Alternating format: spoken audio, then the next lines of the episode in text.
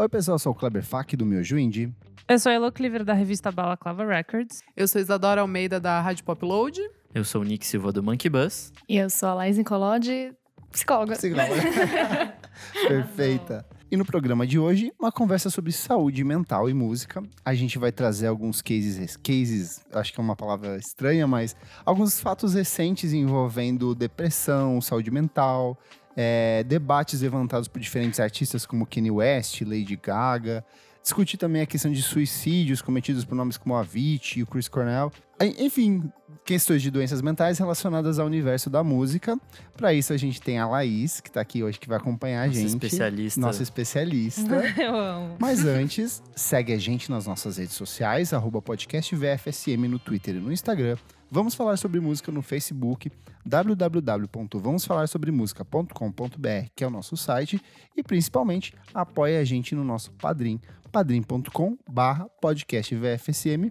O programa dessa semana só foi possível com o apoio do Felipe Fepper e do Pedro Henrique Carvalho. Então, muito obrigado por ajudar o nosso programa a crescer. Beijo, é muito lindos. radialista. Eu tô muito, eu tô muito focado já. E não esquece de assinar a gente também no, na Apple Music, Isso. no Spotify, no Deezer, futuramente no YouTube, quando bater a meta do Estamos padrinho. quase voltando. E quando quase bater lá. a meta, vai dobrar a meta, hein?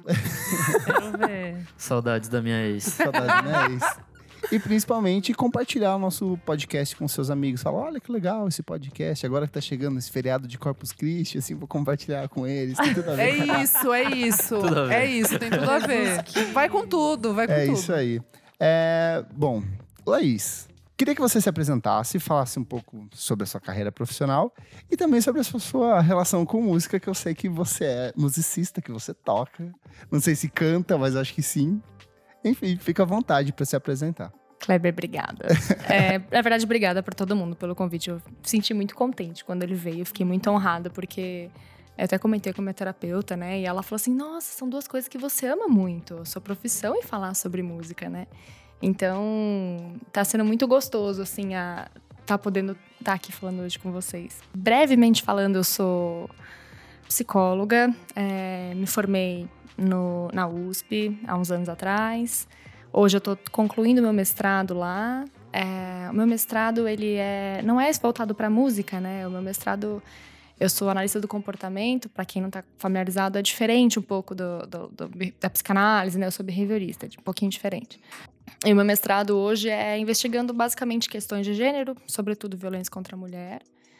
Então, para mim, me interessa bastante ah, a concepção de mundo que faz uso desses recortes né, sociais, sobretudo questões de gênero, questões de raça, questão de classe. E acho que isso vai ter tudo a ver com o que a gente vai discutir aqui, né?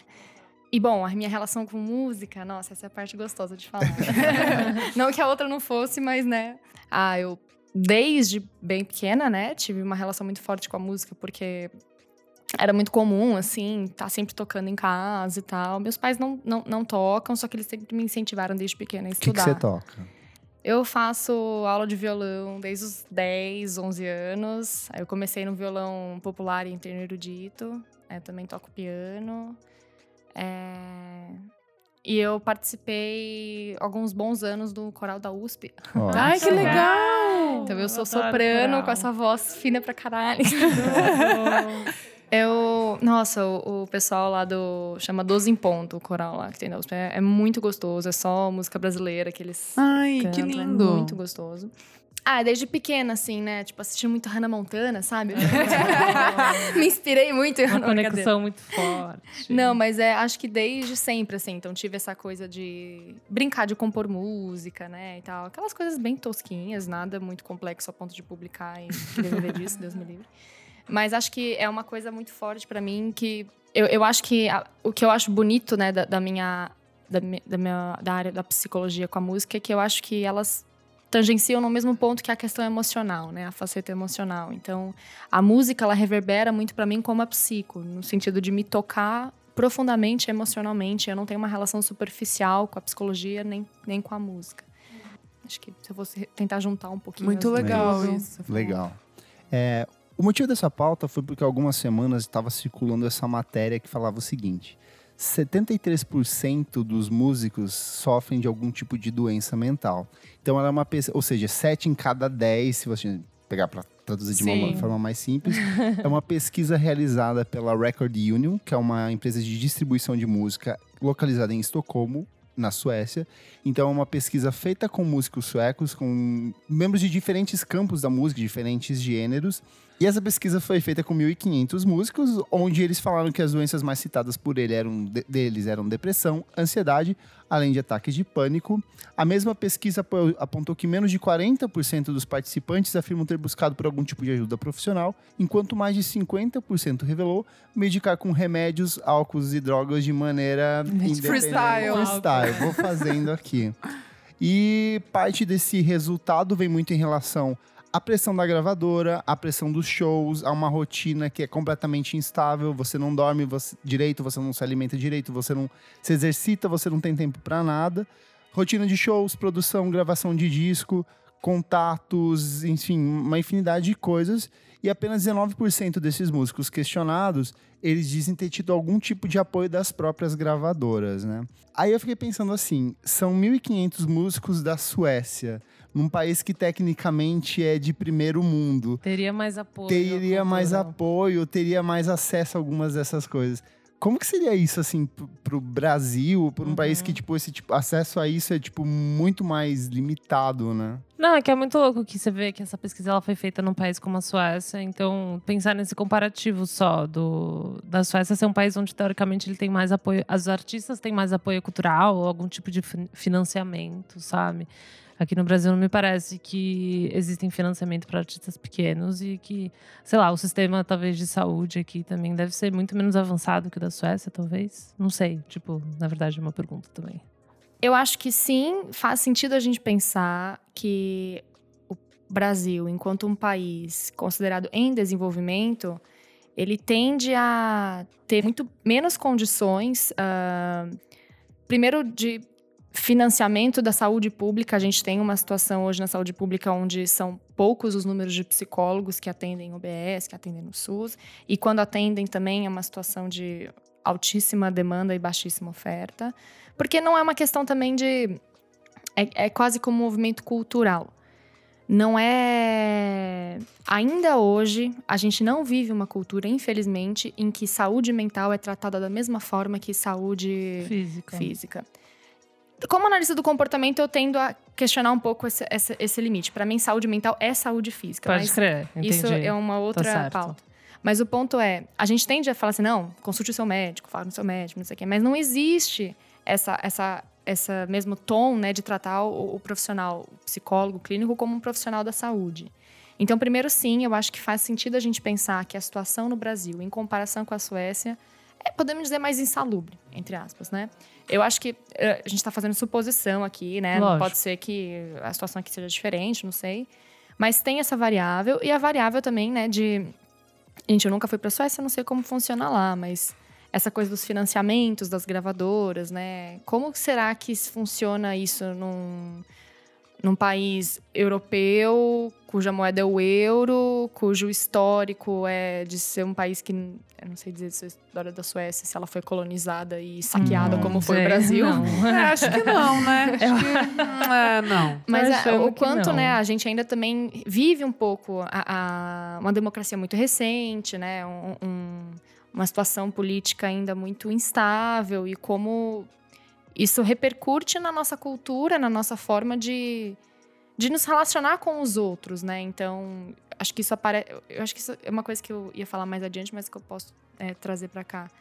De que forma que o músico é tratado hoje, é, num país como o Brasil? De que forma que ele é trata- tratado num país europeu como Suécia, Alemanha, etc. É diferente, né? É tipo a ideia do professor, né? É, Professor... se você não valoriza cultura em algum Exato. tipo, é, né? tanta gente hoje está enfrentando a dissolução do Ministério da Cultura, Aham. né? Então, não sei como que funciona o Ministério da Cultura na Suécia, mas imagino eu que os músicos têm um tipo de respaldo social e institucional lá muito maior do que aqui.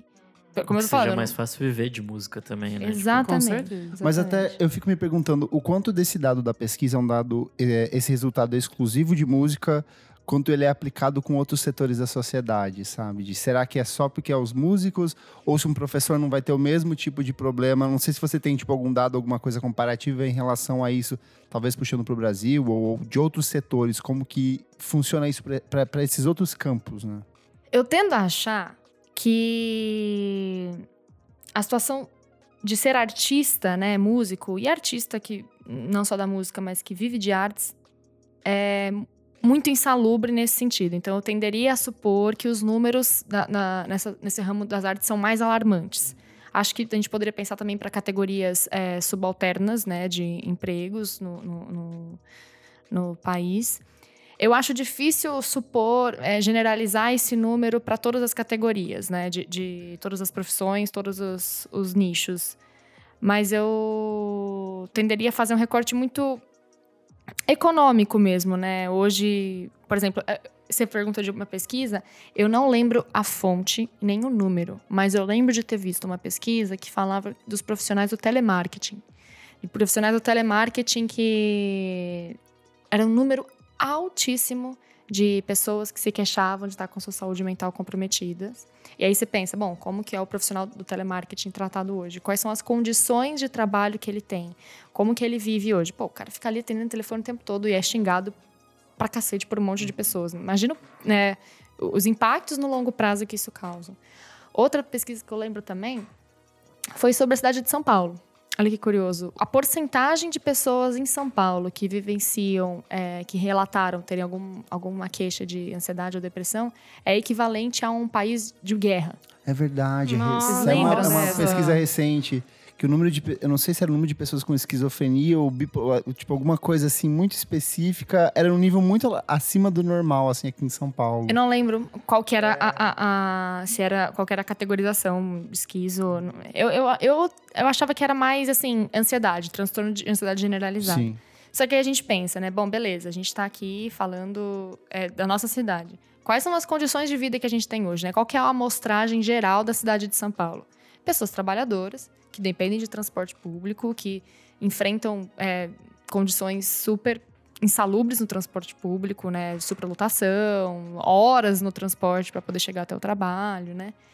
Então, eu tenderia a fazer essa correlação, né? Talvez quanto o setor de emprego quanto mais defasado em termos econômicos, é, talvez maior seja o índice de queixas de saúde mental. E aí, obviamente, fazendo os devidos recortes, né? Para pessoas, é, mulheres, outro recorte ainda maior, para mulheres negras, ainda maior, para mulheres negras com alguma deficiência ou é, de setores marginalizados LGBTs, ainda maior, né? A gente tem que sempre também lembrar disso, mas A gente eh, tá falando de, de- de doença mental, a gente tá falando de depressão, e historicamente a gente tem um apreço pelo artista depressivo, pelo músico triste, pelo cara que compõe melodias tristes. Que é músicas- bonito, né? É bonito, a gente tem essa coisa de glamourização. Eu queria entender o quanto isso é grave, o quanto a gente pode se apoiar nisso, pode elogiar uma obra por ela ser triste, ou o quanto a gente deveria estar pensando, ei, não é desse jeito, a gente deveria estar refletindo de alguma forma E sobre talvez isso. um pedido de socorro até, né? Assim, É. sabe? Olhar por esse, talvez por esse viés, assim. O quanto a gente é louco da cabeça, talvez, né? Também de, de tipo, achar legal o, a, a dor do outro, talvez. eu, não- eu não tenderia a, a- a dizer que as pessoas que acham isso são loucas da cabeça. É, Isadora, é assim. Eu sou mais. Eu já sou mais direto ao ponto, vamos dizer. é porque eu acho que o problema disso é que a gente cai numa lógica de culpabilização individual. Uhum. E não é isso. Então, é isso, isso que, eu queria, que eu queria entender. Porque Não. eu tenho vários álbuns, né, que eu acho lindo. Eu fico falando, nossa, mas será que eu tô certa de estar achando isso? Tá, claro que tá. Você sente coisas quando você ouve esses álbuns que reverberam em você de um jeito que te tem algum significado. Uhum. Você não tá errada de gostar Uhum. desses álbuns. A questão, eu, eu vou tirar um pouco o foco individual e, e colocar um foco mais na indústria fonográfica ou na, na mídia, é, de uma forma geral. Sim, existe uma puta romantização dessa história da. E não é só de- da depressão, é da, da pessoa que tende a não, não olhar para os próprios problemas com essa função de vou cuidar deles, mas sim, tipo, ah, foda-se, eu tô mal pra caralho mesmo aqui, eu vou fazer uma música e me acabar nas drogas. Tende a, a haver uma, uma romantização disso. Não sei se vocês assistiram aquela série 13 Reasons Why. Sim. Ai, eu, ai, eu, É. Eu não, não go- eu- gostei. Eu, não gostei. Então, mas é, é achei- isso. Que bom que vocês não gostaram, Tá. porque eu meteu o pau no É, e, eu achei isso meio grave. Eu ia até falar dela. Tipo, que bom que você, que você já, já entrou nisso. Meu grande problema com essa série, é, além do fato dele ter sido feito pela Selena Gomez, é o fato de que é, eu senti muito forte isso. Tipo, puta, uma série. Tem um- um- uma questão de serviço social. Eu não acho que toda série tem que ter um- ser moralista e dar um Claro. exemplo de sociedade, mas é, tinha ali muito forte uma romantização do, da- da- da do sofrimento, mas assim, quase que o sofrimento.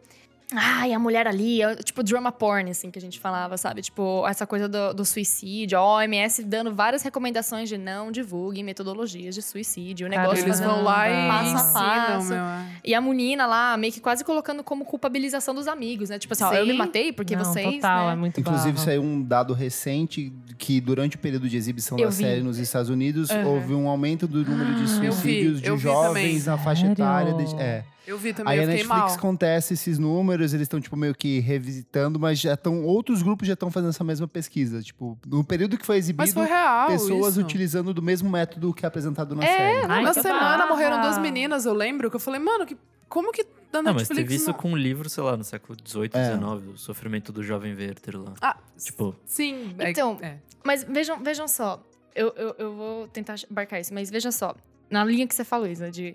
Pô, mas será que eu tô sendo zoada aqui de estar curtindo esse- essa parada? Gente, a culpa não é das pessoas que consomem a série. A culpa é da, da produtora da série que viabiliza eh, isso é, ser consumido em massa dessa forma.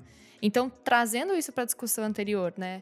O problema não é do artista que tá lá é, produzindo uma música triste. O problema é a cultura que romantiza esse lugar do sofrimento e quase como se é, o sofrimento negligenciado em termos de saúde, que é o bonito. Então é a figura É. do BoJack Horseman, sabe? Vocês assistiram. BoJack? Eu amo. Tipo, eu amo também, eu amo pra É minha série essa favorita da Netflix. Eu amo muito. Não é a minha favorita na Eu Netflix, fico mas com é... ele e Master of None, assim, são os dois que eu mais gosto. Mas sabe a figura do BoJack, Sim. né? O cara que se acaba nas drogas, essa Loser, coisa né? do... Não, Ele é tanto loser. Ele, ele é tipo... Ele é tipo... Eu achei ele... Não é? Ele não, é? Eu não, Não, vi não. inteiro.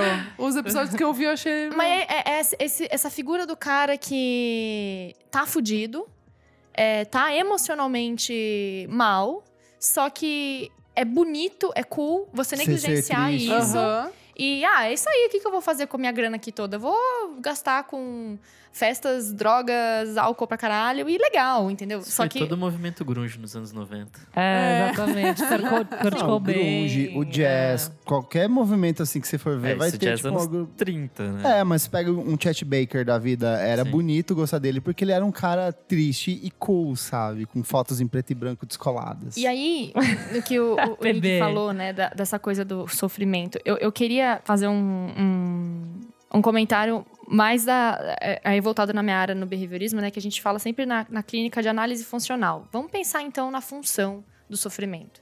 Gente, fazer uma produção artística que nasce do sofrimento não é por si só algo ruim.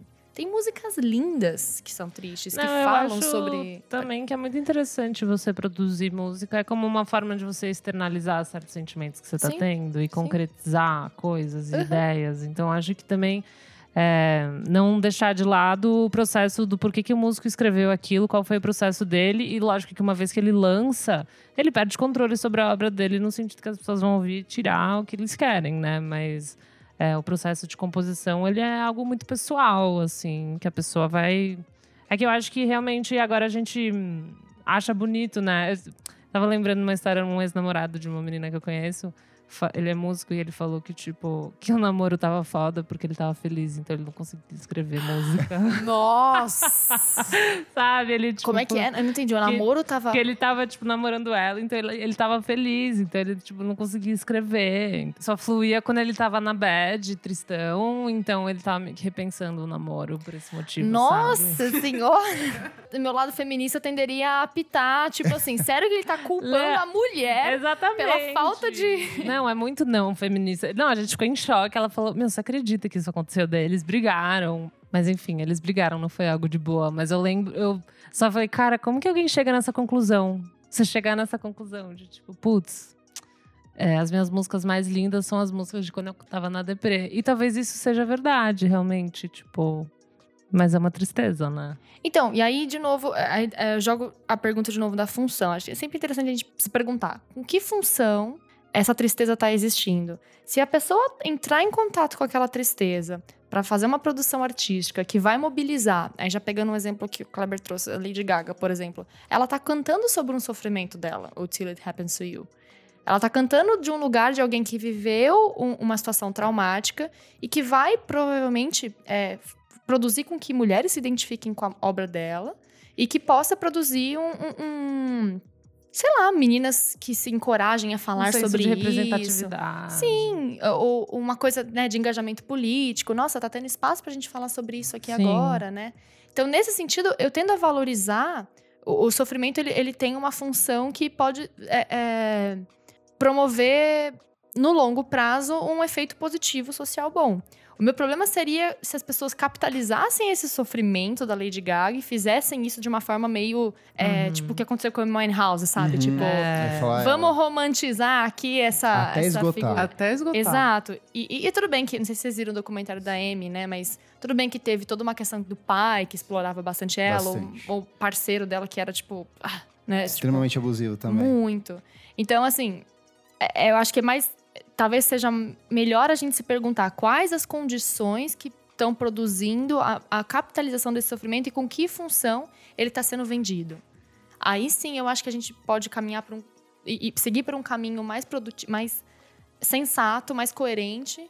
é, do que o caminho de culpabilizar individualmente pessoas que consomem dessa forma. Porque as pessoas vão consumir dessa forma, né? Como você pensa, ah, tô louca. Mas a gente é produto de uma cultura, né? E se a gente vive uma cultura que romantiza, Sim, a gente vai sim, gostar. a gente vai- é. É, e tem aquela né? coisa que as músicas tristes tocam mais a gente do que as felizes. Sim, Tipo, muito. Isso muito mais. Não, então, mas era, é- é- esse era um questionamento que eu tinha, assim, será que Eu é, acho que tá é tudo porque bem. eu tô triste ou não? Sabe, assim, tipo, por isso que talvez eu esteja me identificando ou não, não, não Eu acho sei. que é o senso, eu acho interessante o senso de você estar vulnerável, sabe? Você, tipo, dividir um momento de vulnerabilidade com uma pessoa, né?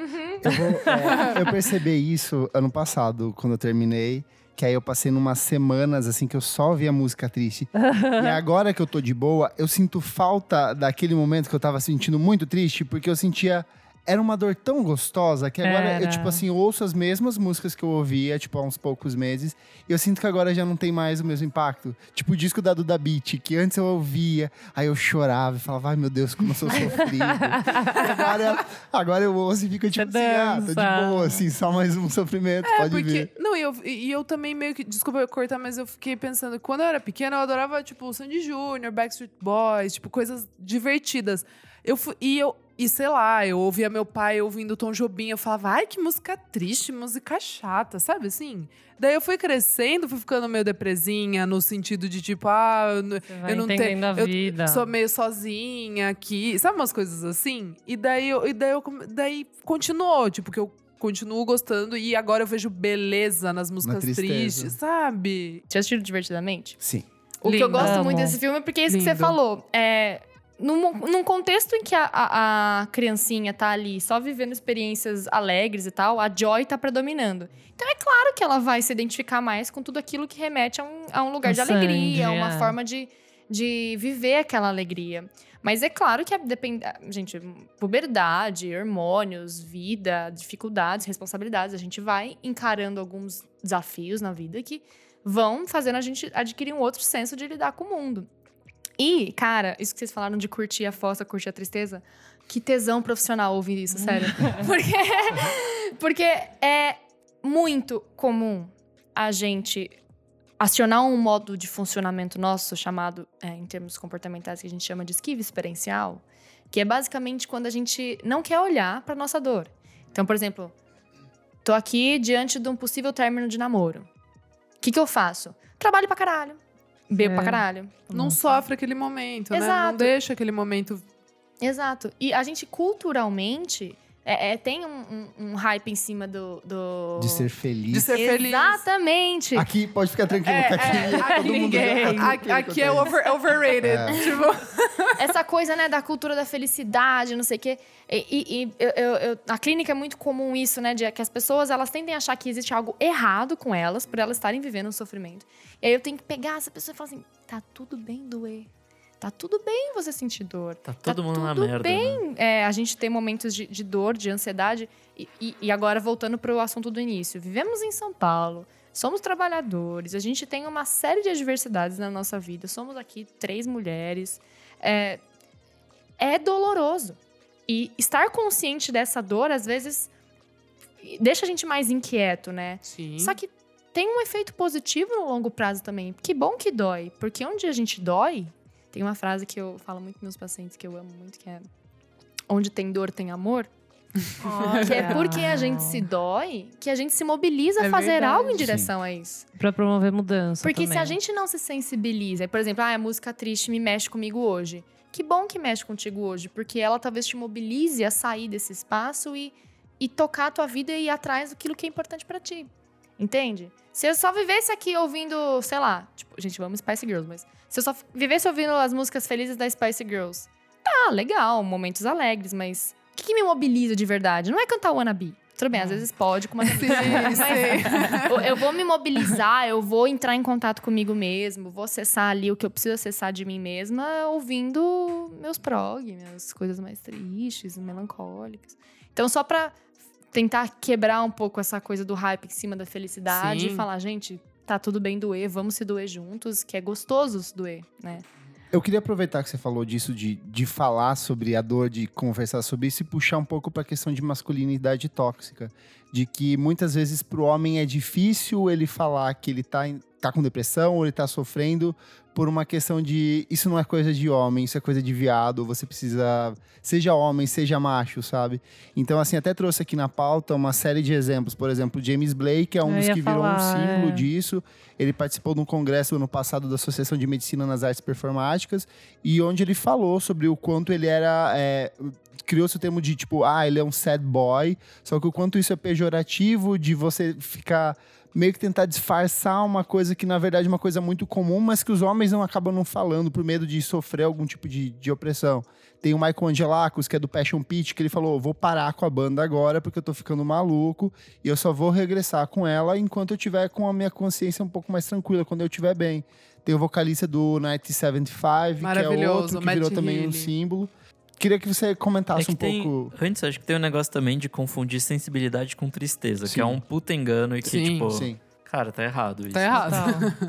Eu queria que você pudesse explicar um pouco melhor essa coisa, sensibilidade e tristeza. É... Ih, caiu na análise agora. Não, pera. Ótima analisagem. Eu amei, eu Nick, amei. fala Eu um pouco mais pra mim sobre isso.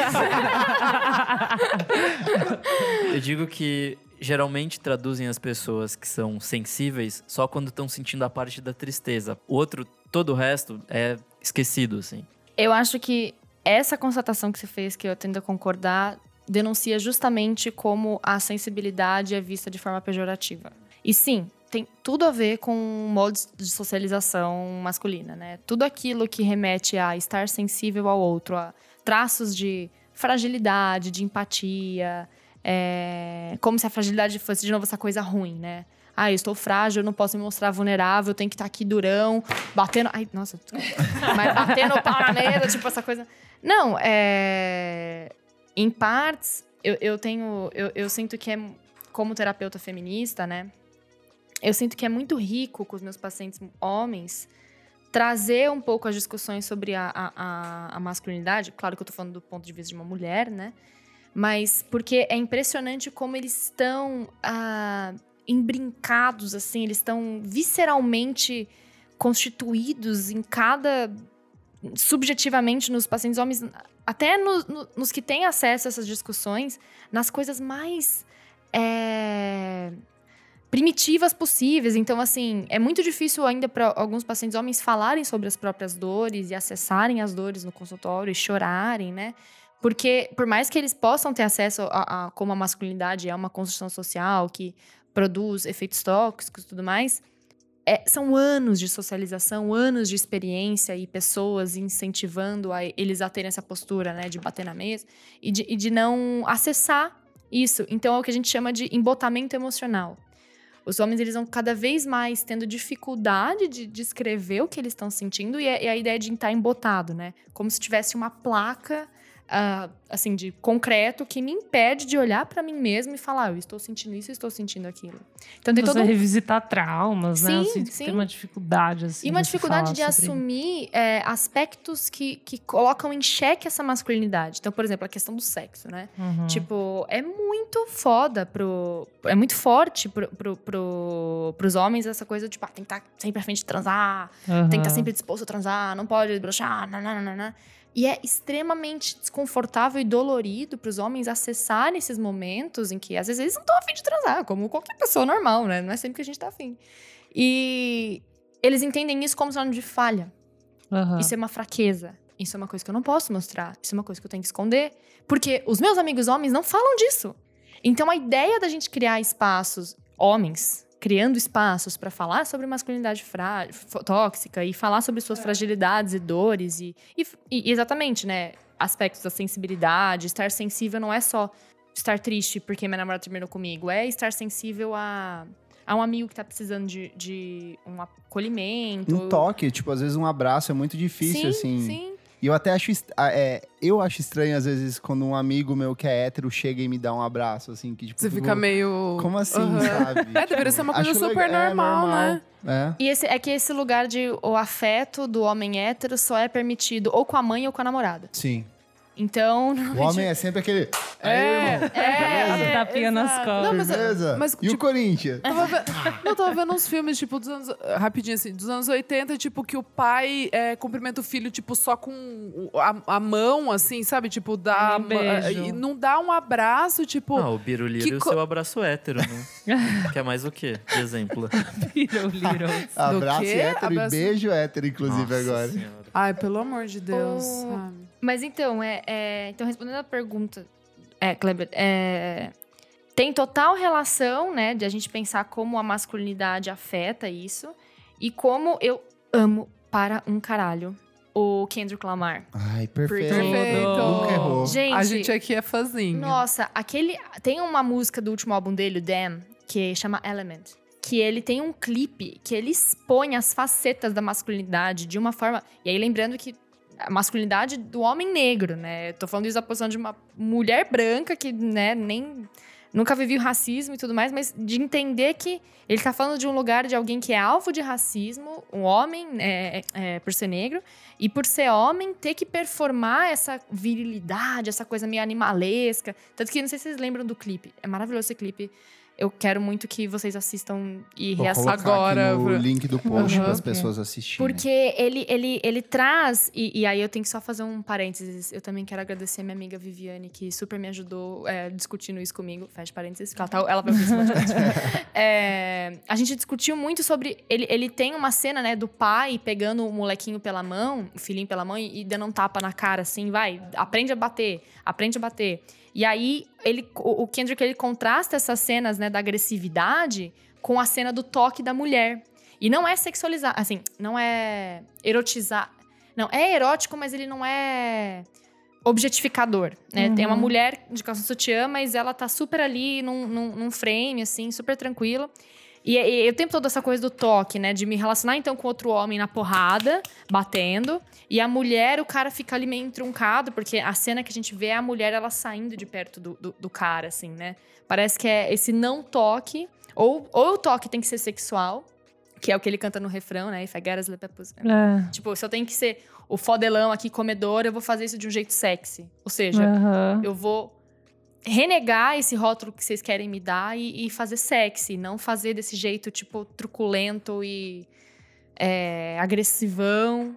Enfim, tô falando tudo isso, é, acho que eu talvez perdi um pouco. Não, tá ótimo. Mas não, é, eu amei. Do ponto de vista. É, quanto mais a gente cede espaços pra gente falar sobre saúde mental, pra gente falar sobre socialização tóxica, que também podemos pensar nas mulheres, né, gente? Eu ia, Pelo é, amor de Deus. É o tema da próxima pergunta. Ah. É mergulhar no, no quanto é, essa sociedade patriarcal, é, o machismo diário, o quanto isso contribui de maneira negativa para a saúde mental das mulheres, para as mulheres no meio da música, principalmente. Você já assistiu aquele episódio do BoJack da Sarah Lynn, que mostra a historinha dela?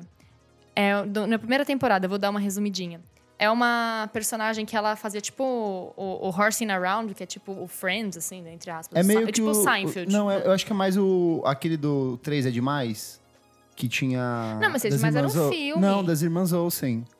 É? O, o, Horsing, o Horsing Around é mais pra esse lado, Ah, assim, ele é mais inspirado nisso das irmãs Olsen. Eu das achei gêmeas que era de. Seinfeld. Não, não é, não é. Mas enfim, obrigada. Mas enfim, é... aí tem uma menininha, né, que ela começa muito novinha é, a, a participar do, do, do seriado. E aí mostra como, conforme ela foi crescendo, de criança pra virando adolescente, a mídia pega ela, assim, de uma tal forma que ela, de repente, tem que ser a hipersexualização. É tipo o movimento da Hannah Montana, né, que uma professora que eu gosto muito, a Gayle Dines, chama Hannah Montana e todas as coisas, da- as estrelas da Disney de commodities da Disney.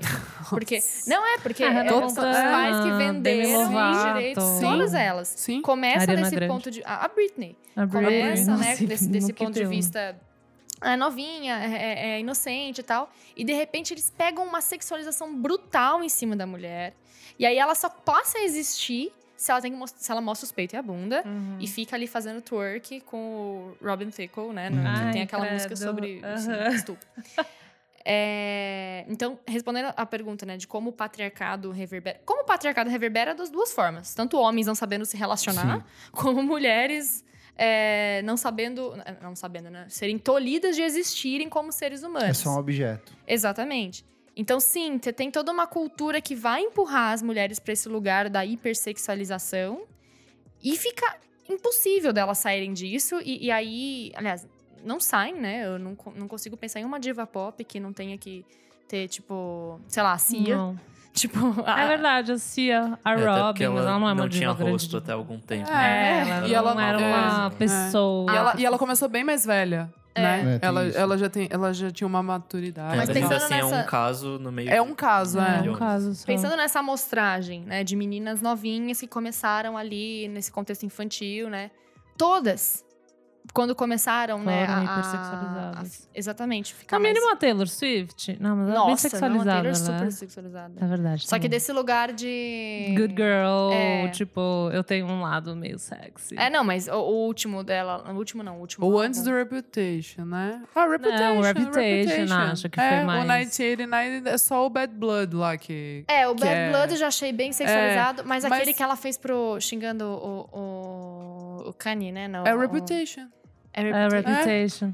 É É o What álbum, Make né? Me Do. É, Essa, Que tem as é. várias é verdade, versões dela. tem razão, Lá é é verdade. Lá é barra, é barra, é barra. É. Super. E agora ela tá tentando voltar.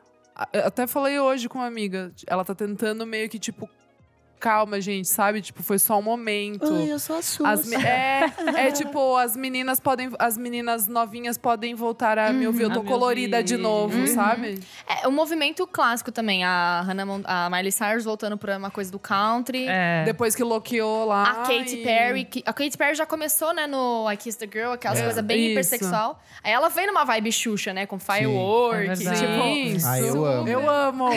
Eu amo. Eu, E.T., eu, Eu amo. todinha de algodão doce assim em volta de mim. Então, mas aí. California Girls adoro. Então, mas California Girls já ela é tá bem pelada mais... na nuvem, É, né, gente? ela tá pelada com o Snoop. Dogg, né? Amo. Amo. Mas. É... Mas ela é inocente, ela é uma, uma moça doce, É. safada. Ai, gente, eu acho isso até mais perigoso, porque cai até numa lógica Sim. meio pedófila, Sim. sabia? Porra. Essa coisa da, da menina sexualizada. Tem, tem umas coisas. É, Muito enfim, Lolita. isso é outro papo, mas tem.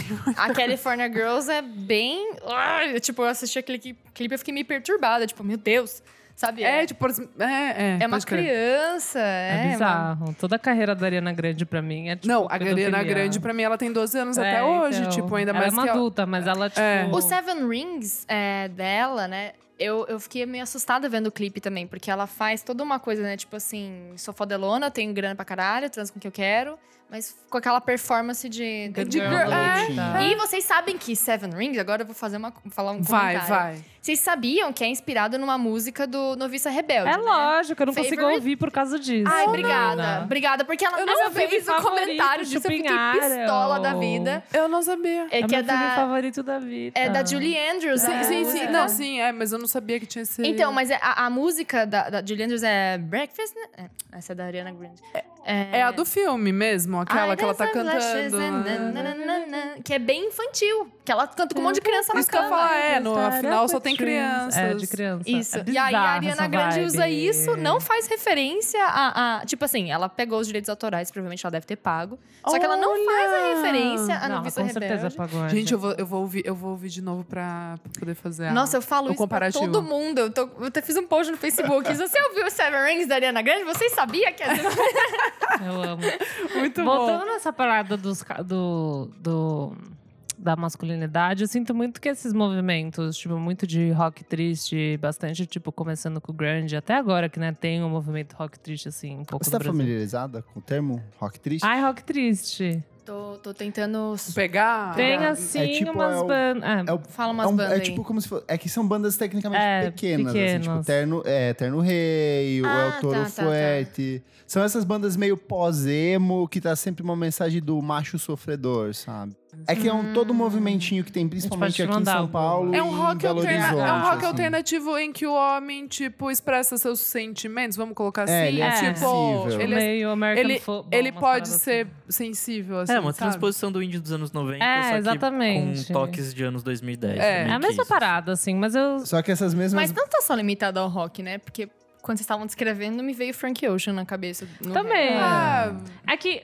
É, também, É assim... Frank Cabe no- é Deus, né, ele é gente? perfeito. É que pra mim, tipo, rock triste me, me leva mais a uns caras, um, um movimento hétero. Tipo, me, é, me é, remete. Isso, é, É o que junta, Ocean, é- É, não é. É que sabe o que é? Junta isso desses caras tristes e que. Não essas bandas que a gente citou, mas tem uma série de denúncias de caras dessas É, bandas que no fim também. das contas é um bando de esquerdomacho, sabe? Ah, É, tipo, a gente queria fazer um com- Entendi. Comparativo aqui.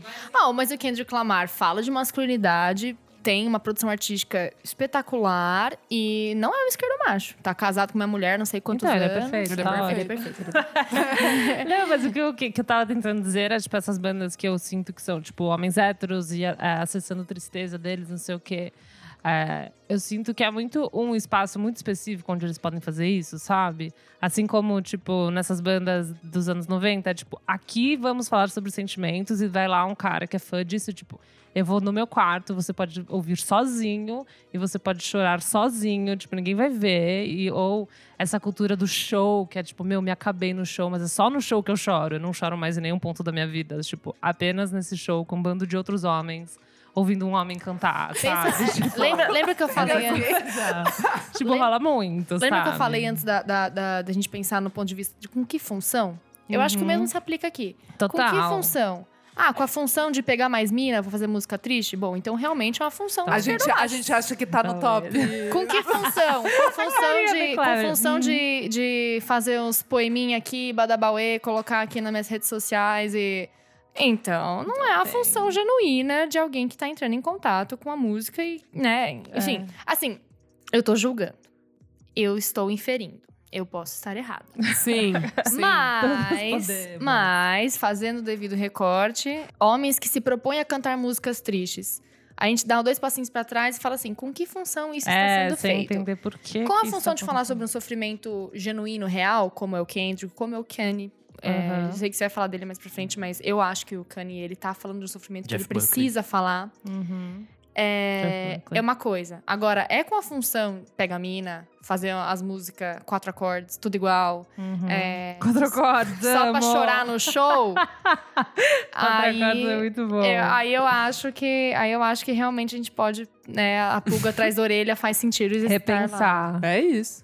Da parte do público, eu também vejo um esquema meio ritualístico da música. Como é um lugar que eu posso que eu tô aberto porque todo mundo tá fazendo também e todo mundo Exatamente, tá na mesma vibe, tipo, todo mundo tá sentindo a mesma coisa. Falando dessa masculinidade tóxica, não só desse cara que vem com uma, umas intenções bem estranhas pra cima de por que, que ele tá escrevendo essa música, mas também do público que só vê nesse momento um ambiente, tipo um ritual onde eles podem se abrir, se vulnerabilizar e apenas nesse ambiente, né? Então é. É, É eu- Eu não tendo a interessante. culpar essas pessoas. Acho Não, que elas eu deveriam não. se abrir o tempo Eu todo, acho que é. mas... Eu não tô culpando, tô falando que é tipo uma, uma consequência da, da, da sociedade que a gente vive, onde Sim, essas pessoas não sim. podem simplesmente Sim. se É uma vulnerabilizar repressão sempre, grande, assim, né? né? Tipo, é. É, mas é essa vibe. é, Eu, eu, eu entendo que tudo que a gente tá falando aqui não é nunca na, na, na intuito de fazer uma culpabilização individual, né? A gente não tá Exatamente. fazendo um recorte individualizado, é, mas sim de entender que... Bom, foi aquilo que você falou, né? A cultura produz isso. Que espaço é esse que o cara já tem aqui pra fazer a música triste e, pô, e só garante mais benefício e privilégio pra ele, que é pegar todas as meninas, nanana. Será que é? Então, ele tá fazendo um uso funcional, legal, tal como outros homens se propõem a fazer? Qual homem que tem mais espaço na mídia? O homem branco, bonitinho, que faz música quatro acordes? Ou o cara negro, periferia, que faz músicas falando sobre sofrimento real, né? Pensando, sei lá, o Jonga. Tipo, Total. quantas Perfeito. pessoas conhecem o Jonga? Você tá, É, tá Ah, da minha quebra vida. Com que quebra. proporção a gente, os homens, as pessoas conhecem Jonga pra conhecerem esses macho branco, é, Total. né, que canta essas musiquinhas badabauê. E também com que proporção, eu penso muito nisso também sendo uma mulher branca, com que proporção a gente pode, levando em consideração, sei lá, que algum desses machos estão realmente falando o que eles querem falar. Tipo, desmerecer certos sentimentos vindo de, de tipo, um cara branco, sabe? Eu acho que eu sou meio preconceituosa, às vezes, com um homem branco, entendeu? Tá tudo de estar bem. falando uma parada. É um mecanismo Tudo de bem? defesa. Tá bom. ah, mas tá tudo bem. Eu, eu, acho que eu sou muito preconceituosa. Tipo, assim como se eu cantasse uma coisa triste, uma mulher negra poderia ser preconceituosa em, em relação a um negócio que eu tô falando. E eu também não ficaria na bet se isso acontece, sabe? Mas acho que talvez Então, vamos, é um, um negócio natural. Preconceito e opressão estrutural, né? Ah. Você não Ó, tá- Quebra! Você não Quebra! tá na posição de oprimir um homem branco hétero. Total. Você não tá. Você não- ele não vai, tipo, ficar é, com menos privilégios porque você Não. deu dois passos pra trás. Nem um quando- pouco. Não. Mas assim, sim, né? A gente tem que olhar também com cuidado de. Não é que eu vou pegar e meter a mão na cara do qualquer macho branco hétero que Nunca, aparece na minha nunca. frente. Mas, assim, entender o lugar de que ele tá falando. Uhum. E, gente, pô, tem homem branco hétero. é, que, Falando tipo, umas tru falando, aí, exato. sentindo. Tipo, e, e muitos na política até, né? Tipo, a gente tem figuras legais na política de homens brancos héteros que estão ali se propondo a fazer um trabalho social. São que... raros, são. Ah, É, são Vamos generalizar. Mas existem. É que vai deslegitimando, né, todo o rolê. Mas. É que o problema é que o problema é, é- eu acho que é muito aquela coisa assim. Essa pessoa tá entendendo o lugar da, da onde ela tá falando? Uhum, Se a pessoa não tá entendendo o lugar de onde ela tá falando e ela quer falar pelos outros. Fazer seu estudo, né? É, exato. Daí eu, aí eu acho que, assim, os homens brancos eles acabam pecando em excesso em fazer isso. Não, assim como o feminismo branco, né? Eu sinto que peca, tipo, bastante. assim. não tanto quanto um homem branco, mas eu acho que existem muitos estudos a serem feitos, né? Já que você citou ali Kanye West, eu queria. Vamos falar sobre ele, assim, que o Kanye eu acho que é um. Atualmente é um dos maiores exemplos desse artista que tá discutindo questão de saúde mental, só que ao mesmo tempo é visto como um cara genial e louco, e as pessoas meio que romantizam essa loucura. Alguns, tipo, criticam, outros fazem. Ah, é só o Kanye West, então faz parte. Quero um diagnóstico do Kanye West. Ah, isso eu não consigo te dar. Mas o álbum dele é isso, né? O, o álbum Ye, É. é, ele fala, I am bipolar, bipo- a bipolar. and it's awesome. Perfeito. É, assim, um diagnóstico redondo, acho que só o terapeuta do Kanye West e o psiquiatra podem dar. Mas eu tendo a valorizar bastante é, isso que eu falei um pouco mais cedo, do artista que ocupa um lugar de alguém que sofre falar sobre o seu sofrimento. Eu acho que é legal, eu acho que é positivo, eu acho que é construtivo e tudo mais. Gera debate. Exato. É, De novo, a função. O problema não é falar sobre o sofrimento. O problema é a forma como a imprensa, a mídia se apropria disso e vende isso. Então, eu tenderia a achar, talvez, é, ter um efeito nocivo, que talvez puder, é uma consequência indesejável e nociva, se a gente reproduzisse a lógica de colocar o Kanye West como um semideus que é perfeito, que é gênio e por isso sofre. Não. é, eu sinto que a gente vai tá, tá, tá colocando ele num, tirando ele do lugar de real e colocando ele no lugar de um ser de, um, de uma pessoa que tá acima, uma coisa ideal. E eu sinto que algumas músicas deles oscilam um pouco sobre isso. No último álbum dele, o Iê, não sei quantos vocês estão familiarizados com ele. Sim, Uhum. tudo. Mas o, o álbum 100%. dele, a, a faixa que ele fala, né? I am a superhero. I am a fucking superhero. It's my superpower. Eu acho que é a, é a segunda faixa, se não me engano. Yikes, eu acho.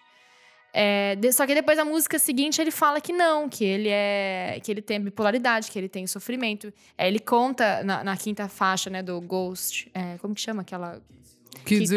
É, Não, mas a, a Não, quinta. Não, Ghost Town. Ghost Ghost. Town. Ghost Town. Ele fala da- do sofrimento dele, como ele se libertaria, então, se ele, se ele viesse a morrer, e, e o Violent Crimes. Gente, ele tá falando de coisas pesadíssimas. Então, que, que, que eu acho que é, é- talvez seja mais benéfico se a gente olhar pro Kenny, tipo, olha, o Kanye, a gente olhar pra ele e pensar, ele é um ser humano real. Sim. Ele tá falando de sofrimento, de Faz dores dele. E quanto mais a gente talvez coloque ele nesse patamar é, de idealização, de não, ele não tem defeitos e não sei o quê. Aí você consegue tratar ele como tipo, ai. Eu acho que o bonito, eu acho que uma, uma forma bonita da gente se relacionar com os outros, em termos genuínos, de se re- realmente se Se conectar, colocar no lugar da pessoa, não é? é enxergá-las como reais. Pessoas reais, com Sim, defeitos, com marcas, com cicatrizes, com sofrimentos que precisam aparecer nas músicas. Ou essa coisa da ideação suicida, o To Pimp a Butterfly, do, do Kendrick, ele fala muito sobre isso. E é um álbum É, tem uma música dedicada só a isso. Sim, é, é uma é, a música, o álbum inteiro é uma conversa, né? Que ele, ele tá- vai tendo, ele vai narrando. Em vários momentos ele fala, tipo, eu tava no quarto do hotel pensando é, em acabar com aquela dor. Eu acho que ele traz uma dimensão muito rica, que é essa, eu sou um ser humano real, tenho minhas dores, tenho minhas angústias, tenho minhas mágoas, tenho minhas, minhas questões. E eu acho que isso que talvez seja uma forma mais saudável da gente se relacionar com a arte, né? Então, quando vocês estavam falando antes, ah, a gente romantiza, não sei o quê. Porque talvez a romantização coloque. Eu tô pensando nisso agora aqui, tá? A romantização talvez coloque a- os artistas nesse lugar de semideuses e trazem uma, e produzem uma certa distância da gente não conseguir se relacionar com eles como pessoas reais. E quando a gente não se relaciona com eles como pessoas reais, a gente cai numa mesma lógica de que vai matá-los, que é destrutiva. Que daí a gente não permite vê-los como. Ah, eu tenho que ser como ele, é, não existe. É tipo aquela história da bunda da Kim Kardashian. Nem a Kim Kardashian tem a bunda da Kim Kardashian. E que bom, sabe? Que, que bom que é, porque é real, porque é o que me faz aproximar dela. Porque se eu coloco o, o, o, que não existe como o ideal, você produz uma série de pessoas tristes e, e, e É tipo propaganda, né? Que, assim, Sim. que acontece. Então, acho que talvez seria mais é, saudável a gente pensar em se relacionar com, com a forma como a gente olha para esses artistas, do ponto de vista são pessoas reais que estão cantando sobre o sofrimento delas. E não pessoas que cujo sofrimento deve ser glamourizado para colocá-las num patamar acima. Eu acho que também tem uma questão da gente, é, que pensando não só em artistas muito grandes, mas também no, em menores, no caso do James Blake, tem uma questão de você gla- glamorizar o lifestyle. Tipo, de, do lifestyle de você, que nem ele fala, ah, tô no quarto de hotel sozinho. Então você viver essa vida onde você é extremamente sozinho, por não sei quanto, quanto tempo que você tá em turnê, ou você sozinho compondo, você sozinho fazendo tudo isso, mas você está sempre rodeado de muitas pessoas ao mesmo tempo, sabe? Eu acho que tem a, gente tem essa glamorização de viajar, live your best life, sabe? Tipo, umas coisas assim, que como se o viajar ou estar em outros lugares é algo que a gente quer alcançar, sabe? Só É que, é- o cara tá é, sozinho, É né? a ótica de, de Instagram, a gente só vê É, a foto do exatamente. melhor momento, a gente esquece... Não vê toda a trajetória ali. rolou é. Tipo, o cara tá no avião, vai pro aeroporto, tipo, uma Fica bosta. sozinho, é, quer Quero ficar, com a minha pouco mãe, em casa. é. sabe? Eu É acho que a gente tem isso. essa glamorização de você É ver isso. só o produto final das paradas, ou o show lotado, todo mundo cantando. E isso pra todos os níveis de artista, não só um Kanye West, mas também uns caras que ficam numas van por um mês, Sim. Sabe, nojento. E é, acho que é muito essa lógica de Que é bem a Instagram. realidade do Brasil, é, é isso. É, É, o BR é, é- o BR é a rodovia, meu filho. O que É. anda de jatinho e celebra são. Alô, que pena, Não, e, e- e lembra aquela história que a gente tava falando de- mais cedo de acessar sofrimento, não sei o que, não se esquivar? Quais são os mecanismos mais recorrentes para a esquiva experiencial dessas pessoas? As drogas. Total, álcool. você vai cair. Vícios, né? Os vícios, exatamente. Então, assim, o problema não é fumar um beck, tipo, né, uso recreativo, né, apoiamos. Mas a você fumar para evitar entrar em contato com aquilo Com que tá te doendo. E, e aí você vê, é, eu, eu tendo a achar que essa, essa pesquisa que você falou mais cedo seria muito interessante se ela correlacionasse com o, essas pessoas que, narra, que descreveram ter ansiedade e depressão. Qual é a relação delas com vício em álcool? Porque é batata. O álcool acaba sendo uma das primeiras formas de esquiva experiencial. E aí, conforme o negócio vai ficando mais punk, como, como é o caso da Winehouse, Uhum. o negócio só escalona. Vai escalonando, Sim. escalonando ao ponto, né? A, a Demi Lovato também teve recentemente uma Teve. overdose. Sim, Teve, é. Ela já passou por uma série de internações. né? Lembra? lembra sim, você lembra da Lindsay Lohan? Sim. Ah, Sim, total. também. Hoje ela tá Foi. Coitada, ela tá, tá mal, velho. Mas será que essa lógica do Instagram é engraçado, né? Porque o Instagram é onde você consegue humanizar um artista mais, ao mesmo tempo não, né? Dependendo do jeito que a pessoa se utiliza da- das redes sociais, tipo. Função. Então é função. Então assim, é um jeito também de você como artista se aproximar dos seus fãs e isso talvez te ajudar com, sei lá, algum nível de solidão ou a ansiedade dos fãs de ver uma pessoa vivendo uma vida extraordinária e a pessoa conseguir mostrar os poréns ou não, né? Ou você tipo Eu li ontem uma manchete da Madonna falando sobre Ah, os maus também do Que o Instagram. Instagram. É. Eu tendo a achar que o Instagram é uma ferramenta que não produz uma humanização.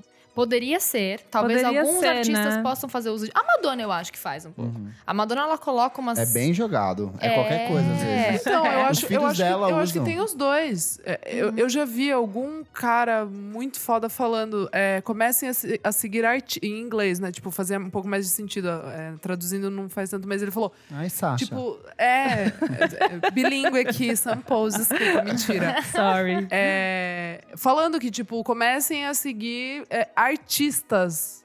Não, tipo. é, é, Celebridades. celebridades. Tipo, Aí eu parei ele de usou uma outra palavra. Eu tenho uma paciente que ela, ela, ela tinha muito forte essa parte da depressão, muito associada também com a o distúrbio alimentar, né? E aí, uma das coisas que a gente mapeou que poderiam ajudar, né? Ela falou assim: ah, vou, vou parar de seguir todas as, Ah, as artistas, as modelos coisa que eu já fiz foi certeza, parar de seguir eu nunca segui magra. essa, eu nunca segui essa galera porque eu sempre falei, não, não, não, não conversa comigo. Então, sabe? Só que a Tipo, questão é que a influência. Que, e por isso que eu acho que Kendall Jenner, Kylie Jenner são um grande desserviço Ah, para eu a também população. acho muito tóxico. Porque eu entro pra dar umas risadas, assim, pra, tipo... A Kylie Jenner sigo. recentemente fez uma festa temática de The Handmaid's Tale. Sei se vocês Sim, viram. sim. E a Kendall, ela fica fazendo stories é, é, alucinados sobre a barriga chapada dela. É. Tipo, gente, Ela você é é uma freaky. influente no- É. global, rica pra caralho. Sério que você vai ficar incentivando meninas a terem uma barriga seca como a sua? Eu acho, eu acho, É de serviço, é um né? serviço, é um É serviço. que eu odeio que. Finalizando só essa questão da Kylie, eu odeio que é visto como um antifeminismo você criticar, porque elas são mulheres, então teo- teoricamente elas podem fazer o que elas querem. Tipo, entendeu? Eu já vi isso diversas vezes de pessoas criticando a Kylie. E elas, tipo, meu, a gente fala tanto de mulheres fazerem o que elas querem, não sei o quê, e daí no momento que elas vão lá, não sei o quê, vivem a vida dela e postam o que elas querem, a gente critica. Daí eu tenho muita vontade de mandar tomar no cu, assim, Mas é a sabe? parte do pressuposto de então de que o oprimido não, não tá suscetível. Quem, porque o É. oprimido só vai fazer É, coisa certa. Exatamente, É, não, tipo, também acho, enfim. não, É porque- que a gente já sabe aqui, mas é que é, é, é, é difícil Nas ficar pensando no... Não, assim, Na tudo bem. Acho que massa. faz, é, é cuidadoso a gente pegar e, em vez de ficar batendo na Kylie Jenner, bater no, sei lá, um- insira aqui qualquer outro nome de Chris Brown. homem branco. Ah, tá, homem branco. Mas é. mas, mas o Chris, o Chris Brown, por exemplo, ele é de ele sofre. Chris Brown. Ele sofre, não sei um, um como, mas deve ter sofrido muito já com essa faceta do racismo. E ele é um agressor de Hum, mulheres, é, tipo. Total. Então. Foda. Acabou nosso tempo? Como tá? Nossa. Eu vou fazer o seguinte. é, eu queria propor que você voltasse para uma segunda edição Amo. do programa, porque ainda tem muita coisa que a gente não falou. Tá. Vamos rever essa agenda, mas a gente Vamos quer rever. muito, porque foi um papo muito legal. Muito legal. É, a gente E- acabou dando um foco mais para os ouvintes do que Isso. pros artistas. Eu Desculpa, queria... gente, eu falo verdade. muito Não, ainda. Não, foi ótimo. Foi ótimo, a gente ficou só Que olhandinho aqui. Tá É, aprendi perfeita, tá muito. perfeita. Mas eu acho que só para encerrar esse bloco, é, quais são os caminhos para começar a remediar esse tipo de situação? Essa coisa de de evitar esse romantismo sobre a depressão? O que, que deve, na verdade, ser feito? O que, que é o mais adequado? Como que a gente pode se resolver em relação a isso? Ou um princípio disso? Bom, eu vou responder primeiro a, a resposta engraçada, depois eu vou responder a sério. Derrubar o patriarcado, derrubar o capitalismo. É, não, agora falando sério mesmo, Que era sério também, a gente precisa, de toda forma, é, fortalecer a cultura de que cuidar da saúde mental, fazer terapia é tão importante quanto cuidar da- de uma gripe, de um- uma doença. Fazer terapia, buscar um profissional que tenha uma escuta qualificada, uma escuta acolhedora, é, refinada nisso, para entender de que forma a gente se relaciona com os nossos o que está ao nosso redor, de quais são os nossos valores, o que que nos norteia, por que que eu dou numa música tal e não dou em tanto, o que que isso me toca, quais são minhas marcas, minhas cicatrizes. Tudo isso é fundamental para a constituição de um uma cultura onde a gente possa se relacionar de uma forma mais genuína e amorosa com nós mesmos. Quando eu falo amor aqui, não é no recorte badabauê não, tá? É no sentido de É isso. Carinho, de é no sentido de amor. Gente, eu- tenho um psicólogo que eu amo muito, o Reis, ele fala uma coisa. Vai parecer meio badabauê, mas entendam que não é. Ele fala, porque o amor, ele. Love isn't everything. Is the only thing. Então, tipo, quando a gente consegue desenvolver relações saudáveis, nutridas de afeto, de amor, e amor nesse sentido genuíno de cuidado, de, de respeito, de aceitação, a gente caminha para um, um, uma sociedade muito mais justa e, e pacífica, enfim. Mas, assim, eu sei que eu, eu tenho que fazer 15 mil vezes o recorte, que eu não tô sendo Badabauê, gratiluz falando isso, tá? Que linda a música Mas dos é. Beatles. Que. All you need is love. É isso. Mas é, mas é um pouco nesse sentido. E eu acho que a terapia é fundamental pra gente amar mais a nós mesmos, aceitar mais quem a gente é e quem nos rodeia e espalhar o amor. Ó, o John Lennon ali atrás. É, perfeito. É. Perfeito. Fechamos então, vamos pro segundo bloco do programa. Não paro de ouvir. Não paro de ouvir. Não paro de ouvir. Chegamos aqui no segundo bloco do programa. Nick, o que é esse bloco? Nesse bloco a gente faz indicações que a gente não parou de ouvir, de coisas que foram lançadas na última semana, principalmente, ou no último mês, por aí. E o que que você não para de ouvir? Bom, é, uma das coisas que eu não paro de ouvir nessa semana é a nova música do Marrakech, Ah, é a minha dica também. Defectively. Isso. É o primeiro lançamento de single deles depois do álbum deles, do ano passado. Isso. É, qual que é o nome? Cold as Kitchen. a kitchen floor. Isso, que é um puta álbum, bem legal. Veio acompanhado de um clipe muito bom Maravilhoso. também. é, dirigido pelo Giordano Mastrelli e Duran Sodré.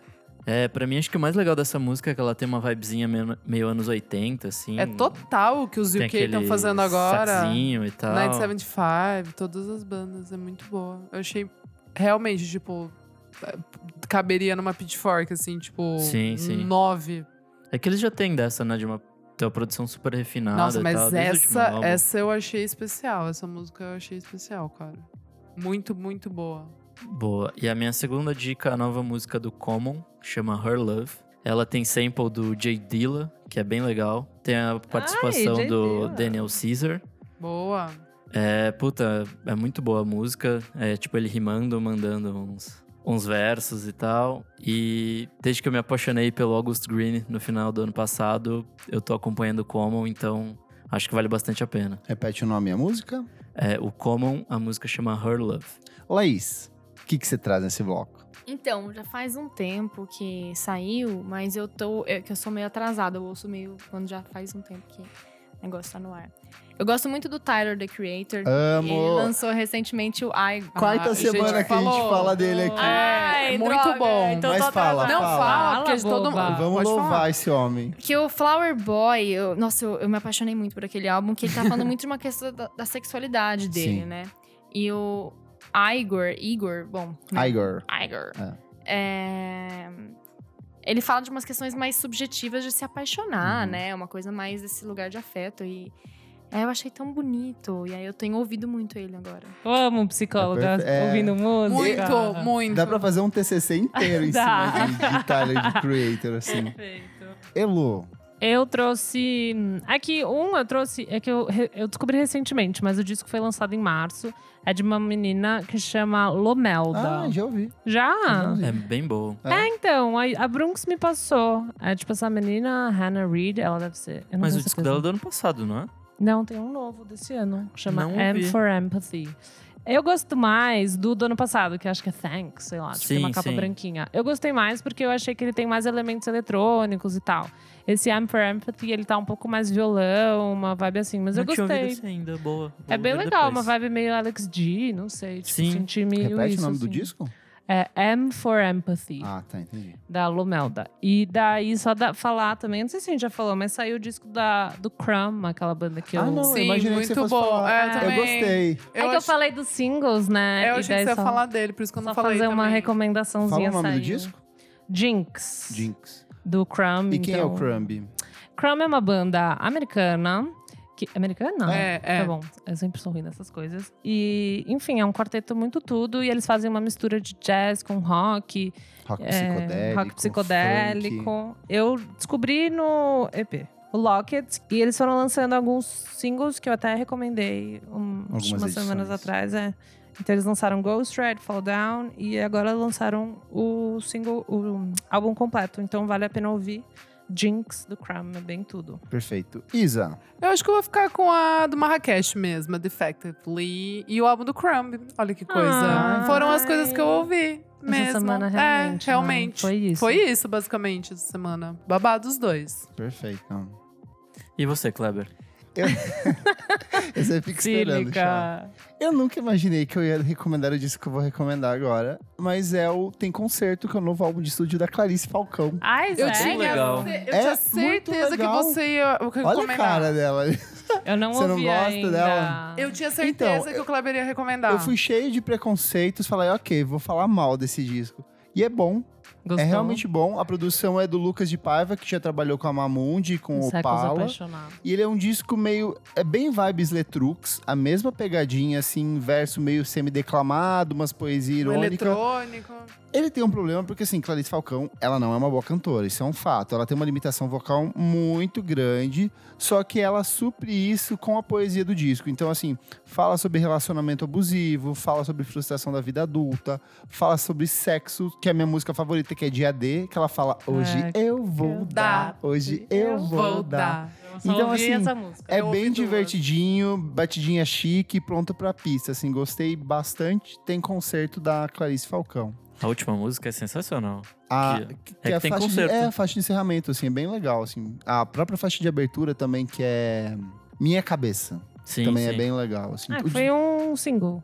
É, foi como foi single. Tem, são nove músicas, tem trinta e poucos minutos de disco, assim, é bem gostosinho de ouvir. Foi, pegou assim, bateu gostoso.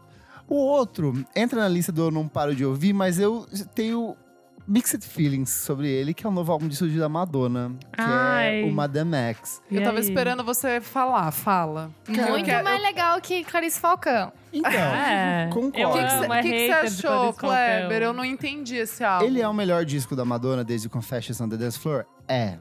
Mas ele é muito é, desorganizado. Eu percebo que são dois discos em um. Um que é um disco de música pop latina Exato. e trap, É. dialogando É, reggaeton, com né? reggaeton. Tem lá a presença do Maluma, da Anitta, numa música que realmente é muito boa. Eu achei bem boa também. A Ai, Faz não Gostoso, eu Mas gostei, gostoso. cara. É eu gostei. chicletaço. Eu achei- a É, música é a- a, chiclete. mais tocada do disco, esse, tipo, mundial. Mas, assim. Ah, tá é? na, mas tá na vibe do último álbum da Anitta também, aquele recorte cola. Não, é um Sabe o que funk que é? bem honesto. Pegar, é como se tudo que deu errado no disco da Anitta deu certo nessa música, assim. Cara, eu tipo, achei um funk pop honesto, honesto, cara. chicletinho, batidinha. Tem até um samba vagabundo lá no meio pra Tem. falar que é de gringo, mas fechou perfeito, assim. Aí o meu problema é que é o seguinte, é, ele fica muito nesse meio termo, que ele é um disco político, mas ele é um disco de música pop. Só que como ele fica nesse meio termo, ele não é nem um disco pop o suficiente, nem um disco político o suficiente. Ela tem umas músicas tipo Dark Ballet, que é muito bonita, e God Control, que são total música política, fala sobre homofobia, fala sobre desarmamento. Tem uma música lindíssima, que é a Killers Who Are Parting, que é um fado, um fado português, sabe? Daquele jeitão. louca. Que ela canta sobre pobreza, racismo, homofobia, feminismo. Então, assim, eu acho que se ele fosse. Se ela parasse um pouco mais e lançasse essas músicas pop como single ou como EP, Aham. e focasse mais pra lançar um disco de fato político e experimental, como são essas outras músicas, funcionaria. dado mais certo. Porque o Madame X, na verdade, é um conceito, entre muitas aspas, que ela adotou de ser uma espiã que tá viajando o mundo e por isso que ela fala sobre vários ritmos Ah, periféricos. louca. Só que assim, como assim? É, é, metade do disco é uns pop latino e as outras são essas músicas diversas. Sim. Me pareceu muito que ela tentou adequar Fazer um conceito a um disco que, na verdade, Não era um- nenhuma coisa nem outra. Era só uma playlist de Spotify. Entendi. Assim. Aqui, que eu tenho uma coisa de. Eu tenho um, um- um respeito pela Madonna, assim, acho que todos nós aqui. E, e, meu, a mulher ela se reinventa, Muito. assim, Total. num nível que nunca ninguém fez antes. Então, quando eu vi esse álbum dela, um feat com uma Luma, eu fiquei. Hum. Mas eu falei assim, cara, mas é a Madonna. Ela não vai estar. ela não, não é uma, uma Zeca Ninguém, assim, Sim. né? Então, é, meu problema com o disco também é a questão de, tipo assim. Ela é justamente isso. Ela é a Madonna. E aí as pessoas ficam meio que nivelando por baixo. E eu não acho isso certo de aceitar, aceitar porque o disco é mediano e tratar ele como se fosse maravilhoso. Só que ele não é, ele é só um disco mediano, um Pop. disco ok. É a Madonna, ela fez Ray of Light, sabe? Ela fez Bedtime Stories, ela fez coisas muito melhores. Eu sinto que esse é o problema nos últimos discos dela. São discos de ideias, só que ela não consegue juntar todas essas ideias e formatar e entregar um produto pronto. E eu acho também que talvez isso seja porque é a fucking Madonna. Eu imagino, duvido um produtor chegar e falar pra ela assim: corta essa música que essa música não tá boa. Ninguém deve se dobrar pra ela. Então por isso que eu acho que ela vai lançando aquilo que ela quer. E aí no fim das contas fica entregando um produto que é bom, mas Com a música Bitch, I'm a Dana. sabe, tem umas coisas assim que eu falo Nossa, assim, eu acho deprê Ah. Eu gostei dessa música. Ela, eu uso ela pra correr, Ai, mas eu é que é eu bizarro. Tipo, o clipe é bizarro. aquilo, É tudo enfim. muito É que, é que eu pago muito pau pra Nicki Minaj, né? Daí Ah, eu gosto pode crer. Ela é tudo, ela é tudo, ela é tudo. E minha última recomendação é a Jesus. volta da Gabi Amarantos com duas Ah, músicas inéditas, que é a. Cachaça de Jambu, Ilha de Marajó, Giraçaia. Dois clipes, dois singles, uma estética absurda, perfeita, com roupa, com visual, com tudo. Gabi que lançou o último disco de estúdio dela em 2012 e depois ela só ia lançar só uns singles picados e foi investir na carreira de apresentadora e voltou agora com essas duas músicas que são bem divertidas. Depois sou eu que vocês, vocês achavam que ia recomendar a Badabauê, né? Mas a- a- ela é perfeita, a Beyoncé para- paraense. Fechou? Fechou. Vamos pro terceiro bloco do programa. Você precisa ouvir isso. Você precisa ouvir isso. Isa, o que, que é esse bloco? Nesse bloco, como eu já bem disse aqui, a gente dá. É a mesma coisa que o anterior, só que a gente dá, assim, de um espectro de qualquer época. Mais né? abrangente. Mais Mais abrangente. Arrasou na E explicação. Laís, o que, que você quer falar nesse bloco? O que, que você quer recomendar? Eu tenho uma série pra recomendar pra vocês que tem todo a ver com a nossa discussão daqui de hoje. Boa. Que talvez vocês já conheçam. Desperate Housewives. Não, Ah, não, não, não. Chama Crazy Ex-Girlfriend. Hum. Vocês nunca ouviram falar? Eu já vi no Netflix, Eu nunca cliquei. o nome Sei, parece é. machista. Sim, o nome é parece machista. Mas é uma série com a Rachel Bloom. Ela, ela é uma gênia. Ela é, tipo, uma artista genial. Ela começou fazendo... Lançando uns vídeos no YouTube, assim, tipo, com humor meio ácido, sarcástico. Só que do ponto de vista de alguém que entende de minorias políticas e não fica batendo em minoria, né? E aí ela foi descoberta por uma moça lá que fez o. Acho que o Diabo Veste Prada. E elas resolveram escrever juntas e montar um piloto de uma série, chama Crazy Ex-Girlfriend. Que se trata de uma mulher, uma menina, que super impulsiva, que toma umas decisões meio estúpidas e muda de carreira, muda de tudo, muda de vida. Só que é um musical. Mas calma, calma. Nossa. É uma série musical em que todas as músicas da série são com essa pegada extremamente. É, é que é muito difícil explicar. É, é um humor sarcástico. É, Por exemplo, a Rachel Bloom, ela participou também, ela dublou BoJack Horseman. É um Uhum. pouco nessa, nessa vibe, Entendi. assim. E que fala muito sobre saúde mental. É uma série que se propõe a falar disso. Elas, os personagens fazem terapia, falam dos seus processos terapêuticos. E cada personagem canta uma música. Tem a música da terapeuta, tipo, que é a música que eu me identifico. São né? todas músicas compostas Por ela. Por ela. Por ela e pela turma ali, pela equipe dela. Eu recomendo muito vocês assistirem o primeiro episódio. Tá. Assim, o primeiro episódio eu acho que dá pra ter uma boa noção de como que é a vibe da série. Tipo, e ela faz música com tudo. Aí, tipo assim, tem uma música que ela fala, que ela chama. Tá no primeiro episódio que chama The Sexy Get Ready Song. E é uma música que ela começa a contar sobre o processo dela de se arrumar pra sair num date. Só que ela satiriza muito os processos de feminilidade lá. Então ela fica tipo assim, nossa, eu tô aqui me arrumando e tal, não sei o quê, depilando o cu, sofrendo pra caralho, não sei o quê. Aí entra um rapper assim no banheiro dela, começa a cantar tipo, é, não sei o quê, vou cantar. Aí ele olha assim pro, pro redor assim e fala, caralho, é assim que você se arruma? Meu Deus, o patriarcado é horror. Meu Deus do céu, eu vou virar feminista. Eu tenho que pedir desculpa pra umas meninas Ai, que apareceram nos meus clipes de rap, porque isso aqui tá horrível. E aí ela pega e fica olhando assim e volta a cantar, tipo, gente, é muito bom. E tem no Spotify todas as músicas. Ai, que legal. legal. Então dá pra gente ouvir. E tem Bom. Netflix. E tem pra- vi que tem. Netflix, chama Boa. Crazy Ex-Girlfriend. E ela, e ela zomba disso na, na- entradinha da série. Tipo, ela fala assim, that's a sexist name. Tipo, esse nome que vocês estão me chamando é machista pra caralho. Essa, a ex-louca e tal. Então, só pra vocês entenderem. Tem essa vibe que se parece, nossa, parece uma série errada, rolê errado. Só que ela brinca É com esse É estereótipo. né? proposital, aí é, É, bom. proposital aí e é ela bom. brinca com esse Me estereótipo. convenceu. Ai, é, é uma série que eu acho que é um. Vocês perguntaram, ai, como que a gente pode combater essa cultura, né, da romantização? Boa. Série como Crazy. Ex-Girlfriend fala sobre saúde mental, sobre a posição de mulher e. Ai, é tudo. É tudo. Arrasou, Arrasou. lacrou, militou. Quebra, Militou,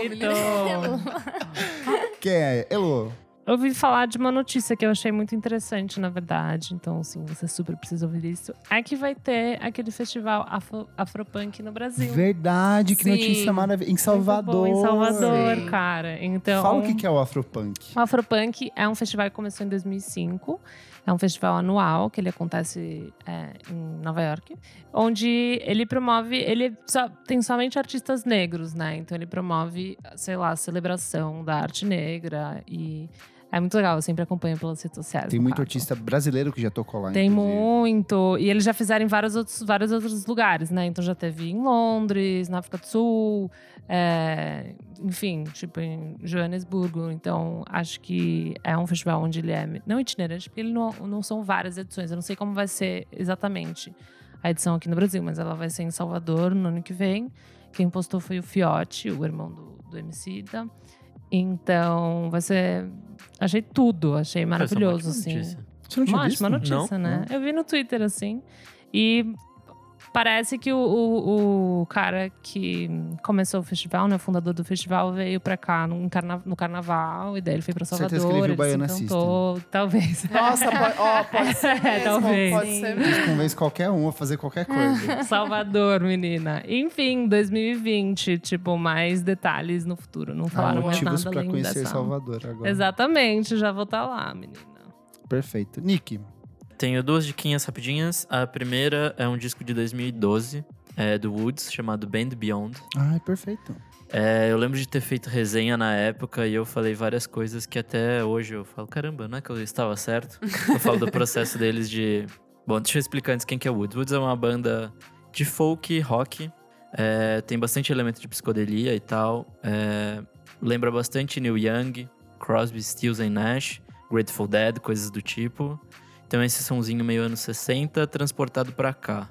E o legal desse disco é que eles foram ficando menos fuzzy, assim, menos, menos lo-fi e foram se tornando tipo, mais, mais bem produzido e tal. E isso meio que con- continua até hoje, assim, até nos discos mais recentes. Por essa banda já passou bastante gente, tipo o Kevin Morby, que hoje tá Sim. carreira solo, começou com ele, se eu não me engano. É, isso mesmo. E assim, é uma puta banda, esse é um puta disco. Tem umas letras ali que, que pegam no lugar certo e vale muito a pena. Repete o nome do disco? É, chama Band Beyond the Woods. É, minha segunda dica é a sua lista de Uau, melhores do ano até que agora. Surpresa! Não sabia. É, são 25 discos brasileiros ali, Exato. uma seleção muito boa de coisas que a gente já trouxe aqui, grande parte, né? Eu acho que tudo. Eu acho que tu, é, eu dei uma olhada lá, acho que. E assim, vale muito a pena pra quem tá pegando o bonde andando da, da música brasileira desse ano, acho que vale muito a pena checar lá, ou até pra relembrar o que já saiu Ah, lá no começo do ano, que faz muito Ai, tempo. Ai, olha ele. Eu Prestigiado. quero ouvir. eu Não, quero tá babadíssimo. Nossa, tá vale muito a pena. Inclusive, você podia transformar na playlist e colocar no, no É que eu Spotify. já tenho Eu playlist se de- quiser, eu faço. Tá, não, dá, dá pra fazer, dá Eu pra fa- fazer Ou com... eu pego, tipo, umas três de cada álbum, as, tipo, Sim. as mais legaisinhas. Porque e tá uma seleção bem legal mesmo, assim. Então eu vou aproveitar pra dar minha primeira dica. Já encerrou? Tá. A, a minha é a segunda parte agora, que é a lista dos discos internacionais. É que o programa que está saindo na sexta-feira, mas as duas listas já vão estar publicadas no ar.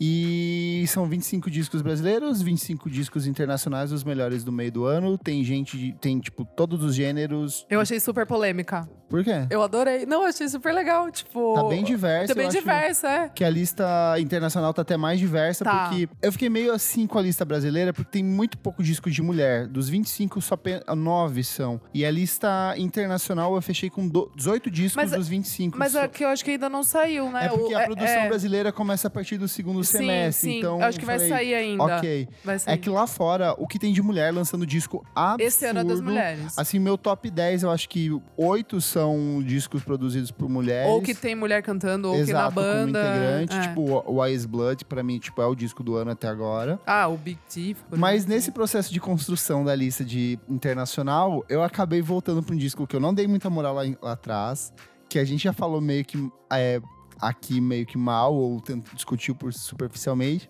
que é o primeiro álbum de estúdio da Billie Eilish. Finalmente bateu. Posso... Nossa, Kleber, que medo. Eu ia falar isso. Bateu de que eu jeito vi o bom. Hot Wings dela e daí eu fui ouvir as músicas e agora bateu. Hot... Que, ela, que ela come com as coisas com a pimenta, sabe? Vocês já viram? Ah, na, É tipo na um programa de É, entrevista. é um programa de de entrevista. Daí eu falei, entrevista. gente, eu vou ouvir as músicas dela. E bateu. Bateu. O disco se chama When We, When We All Fall Asleep, Where Do We Go? É, Eu fui tipo, tentar ouvir essa semana, não bateu, mas eu vou de Eu, eu fui ontem montando a lista Cara, dos internacionais e eu falei, ok, eu vou ouvir porque o dela tava sendo muito recomendado. Aí, quando, tipo, de repente eu tava assim, meu Deus, essas letras são muito boas. Ela faz, tipo, a- o disco é todo temático no sentido de. é, é, de ele é inspirado pela paralisia do sono. Então ele é tudo sobre o que acontece na sua mente depois quando você começa a dormir, deita pra dormir. Então é pesadelo, é sonho, sonho lúcido, aquelas angústias que você fica pensando na cama. A hora que você deita na cama que tudo começa a se montar na sua cabeça, o disco inteiro é sobre isso, assim. Ela tem 17 anos. Eu tenho um pouco de preguiça dela, que ela Eu é meio tenho. fabricada. É, eu também É. tenho. O irmão Ela dela tem- que produz, é, né? Ela tem um discurso que, assim... Menina, com 17 anos, você tava bebendo vinho vagabundo no cemitério, sabe, com seus Segu- amigos? é, Você não tava segura um pouco. Segura um pouco. Então, assim, me dá uma cansada às vezes. Mas eu acho que as- a, a produção do disco, que é de um cara só, que é, tipo, muito boa. Ele trabalha a questão da batida de um jeito bem minimalista, assim. Então, a letra, ele usa muita modulação na voz dela. Então, tipo, ela fica cantando com uma voz muito grossa. Ou às vezes, tipo, muito robótica e Então, fininha. é, é ela e o E é irmão, justa- né? Que produziram. Não, é um outro, é um outro cara. Não sei se é irmão dela, É irmão dela, é irmão dela. Eu- Fine... É, é. Eu não sabia, não é irmão sabia. dela. irmão dela. Enfim, é o primeiro álbum de estúdio da Billie Boa! Acho que vale, vale eu vi sexta-feira, que engraçado você falar. É que Bateu. na semana passada, eu acho que a gente tava falando sobre gap geracional e como discos funcionam ou Aham. não. E aí a gente falou, ah, até Lorde eu consegui absorver. É verdade. Mas Billie Eilish ainda não. E aí, assim, ouvindo esse final de semana, eu falei, caralho. E eu sexta-feira tava vendo Hot Wings, ela comendo as asinhas de frango. Fica aí, é uma dica maravilhosa também. Ah, eu vou dar essa dica também, gente. Então aproveita que já Ah, é sua vou rodada. falar. né? Esse programa é babado, tem no YouTube. É, é com artistas, mas tem muitos músicos. que- e é muito engraçado. O Mac DeMarco é muito bom. Tipo, são, são, é uma entrevista e daí cada asinha de frango ele vai colocando uma pimenta. Daí chega a última, tá tipo, ninguém consegue responder as perguntas. É muito bom. Chama Hot Wings. Fica Mas ela Existe uma versão é, copiada brasileira. brasileira, que é o. É, Senhor Cado, Jovem Nerd. isso, é, eles ah, fazem é? também. é. Eu não sabia. Que é com celebridades da web. É, e minha outra dica, então, gente, é meio que um pseudo desliga o som com dica.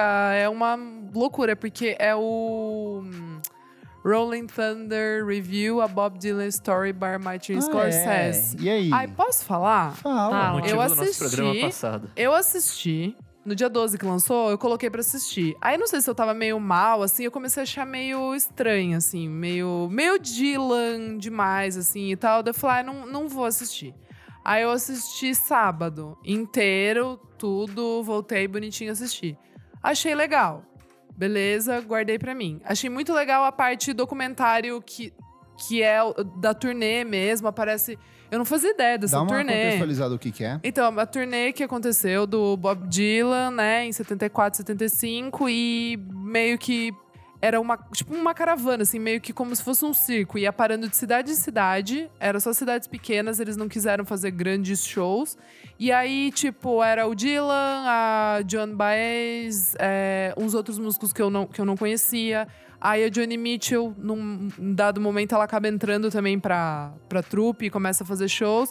E, tipo, eram mais de 25 músicos.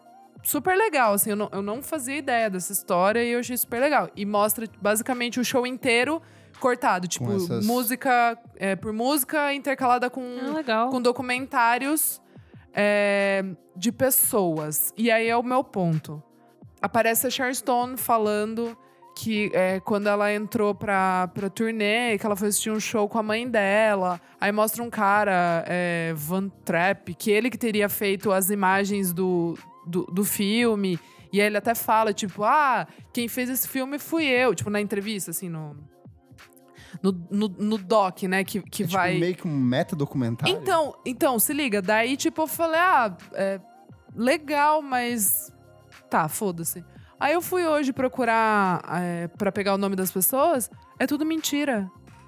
Todas essas, Como entrevi assim? todas essas entrevistas é fake. É tipo um mockumentary. E eu achei isso tão escroto, porque ele não te contextualiza que isso, que isso é um, um mockumentary. É, em nenhum momento isso entra como uma coisa engraçada e divertida. É simplesmente uma fake news. Mas as pessoas estão contando histórias que não aconteceram. Que não com aconteceram. elas. É, Sim. E que foi vendido como um documentário. Sim, como documentário. Gente, juro, saiu uma matéria na no New York Times, aí eu fui encontrar outra numa- na Rolling Stone. Tipo assim, quando você lê a descrição do. Daí eu, fui, daí eu fiquei puta. Eu fiquei puta. Porque, eu- juro, eu achei meio que um desserviço, Mas assim, é. saca? Tipo. Mas a turnê rolou. A turnê rolou, as imagens da turnê rolou. Só que assim, o Dylan, por exemplo, ele pintava a cara de branco. Eles justificam com, do- com um depoimento da Sharon Stone nos dias de hoje que, tipo, ele pintou a cara porque ele viu ela com uma camiseta do Kiss e falou: Ah, que legal. Sabe? Ah, é uma piada. É uma piada. Nossa, mas eu achei de tão mau gosto. Ah, Juro, eu nossa. fiquei broxada. E eu fiquei com som. raiva do Martin Scorsese. Tipo, eu amo os filmes dele e eu achei escroto. Só que daí, no- no- quando eu fui ver o trailer de novo pra ver se tem alguma coisa dizendo que é uma zoeira, a única coisa que tá escrito na legenda do, do- no YouTube tá assim, tipo...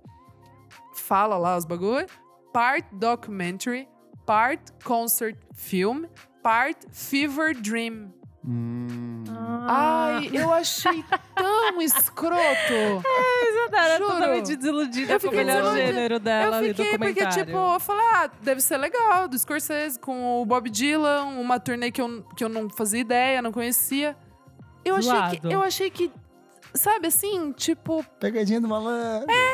e tipo, numa época que não precisa fazer isso, sabe? Fake news pra caralho, gastar dinheiro com isso. Mas esse é o conceito, você que não entendeu o conceito. Ai, amigo, ninguém sabia. ninguém sabe. Eu tô contando uma novidade pra Ninguém todo mundo. mesmo. Chocada. E é isso. Mais alguma? Não, vale a pena só pra ver a, a parte do real. ficar A brava par- também. Não, a parte real é super bonita, assim, é, é muito legal mesmo. Mas o resto é escroto. Então hoje não tem desliga o som, mas isso aqui vale como desliga Acho o que som. vale. Já vale, vale. já vale. mesmo. Momento desabafo. Vamos pros comentários? Bora. Tem aqui um comentário do Esdras Nogueira, que Olha foi do só. Móveis Coloniais de Acaju. Ele mandou uma mensagem pra gente lá no Facebook. Olá, gente. Aqui quem fala é o Esdras. Toquei minha vida inteira no Móveis Coloniais e hoje, depois que a banda parou, toco meu trampo instrumental pra frente. Lancei o Transe, tocando o Transa do Caetano Veloso mês passado. Tô curtindo bastante o podcast de vocês, bem massa sobre a última edição, que é sobre documentários. Eu também me apaixonei pela Islândia depois do Reima.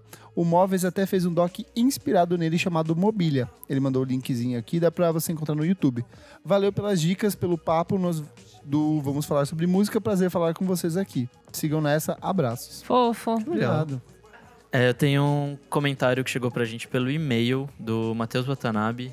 Ele escreve: Olá a todos, como sempre, um excelente trabalho. Primeiramente, queria parabenizá-los pela edição com o China, com certeza um dos melhores episódios de todos. E aí, sobre o último podcast, ele fala: Adorei o cast de documentários, já fiz a listinha para assistir todos. Deixo como recomendação o Doc Brega SA, que fala sobre a cena de tecnobrega daqui do Pará. Legal. Nele vemos como acontece a produção, desde estúdios de fundo de quintal até as festas de aparelhagem, e de como o estilo se associou à pirataria para criar uma rede de distribuição alternativa. Bem legal. É isso, Gostei. forte abraço e continuem com um excelente trabalho. Muito bom. Obrigado, Matheus. Eu realmente fiquei interessado em Sim. assistir. Tipo, eu conheço zero do De estilo. cultura Assim. Encaixa Vou com a minha ver. dica de, de Gabi Amarantos. Sim, né? Boa. verdade. Eu vou, eu vou procurar, já gostei. Bom, é, temos alguns recadinhos. O primeiro é que vai rolar Cigarettes After Sex no Brasil. De novo, aqui em São Paulo, dia 25 de agosto. Ingressos à venda já estão acabando, então corre. E também nessa semana o Monkey Buzz anunciou mais um, mais dois shows. Mais dois. Ô, É, na verdade é um só, mas em duas cidades diferentes. É o Man I Trust. Você não sabia? Ai, que desinformada! que eu dei de dica algumas semanas. Para Ah. com isso! Vai ser tudo, eu tô muito feliz, garota. Quando? E onde vão ser esses shows? Vai rolar no dia 21 de setembro, aqui em São Paulo, no Fabrique, com a abertura da IMA. E no dia 22 tudo. vai rolar em Porto Alegre com a abertura do Terno Rei. Nossa, Ah, que perfeito. babado! Tudo. Ingressos à venda? Ingressos, não faço ideia. Se tiver link, a gente vai pôr aqui no post. Dia Pra mim, eu 28 tenho de junho, daqui duas semanas? Uma semana? Semana que vem. Semana que vem eu toco na Tóquio, na festa Luna. Fui convidado pra discotecar lá. Delícia. Então, festa de discotecagem, música alternativa, R&B, hip hop, coisinhas gostosas. No centro de São Paulo, num edifício histórico muito legal. É bem legal lá, de verdade. Então, Isadora já tocou lá. Uhum. É agora- babadinho. É lindo lá. Gente. Já toquei Todo mundo toca. A gente ma- manda aquele. Ai, quero andar com vocês. Deixa os garotos brincar. Eu vou dar um recado, eu vou pedir pra Isadora falar meu recado, porque eu não sei as informações, mas sexta-feira eu toco com a Brunx. Eu amo a Heloísa. Sexta-feira de feriado. Ah, tem show da Brunx? Vai Tem, ter- é que a Isadora vai dar o serviço. Então, no porque- caso, amanhã Hoje- ou hoje, né? É, dependendo de quando É. você ouvir, às 5 da tarde. É, se você viu quinta-feira, que bom, cara, mas sei lá, né? Conta. Enfim, é Vans Park Series que vai ter. Vai, ter um- vai ser um evento pro pessoal é, andar de skate, no caso, Super meninas e meu me- clube. meninas e meninos. É, do dia 19 ao dia 23. É, cada dia vai ter Um uma coisa. Também. E aí, shows vai ser dia 20, vai ter Deb, é, vai ter Deb and the Mentals. Dia 21 vai ter Brunx, com essa perfeita. Uh, Dia 22 vai ter Far From Alaska.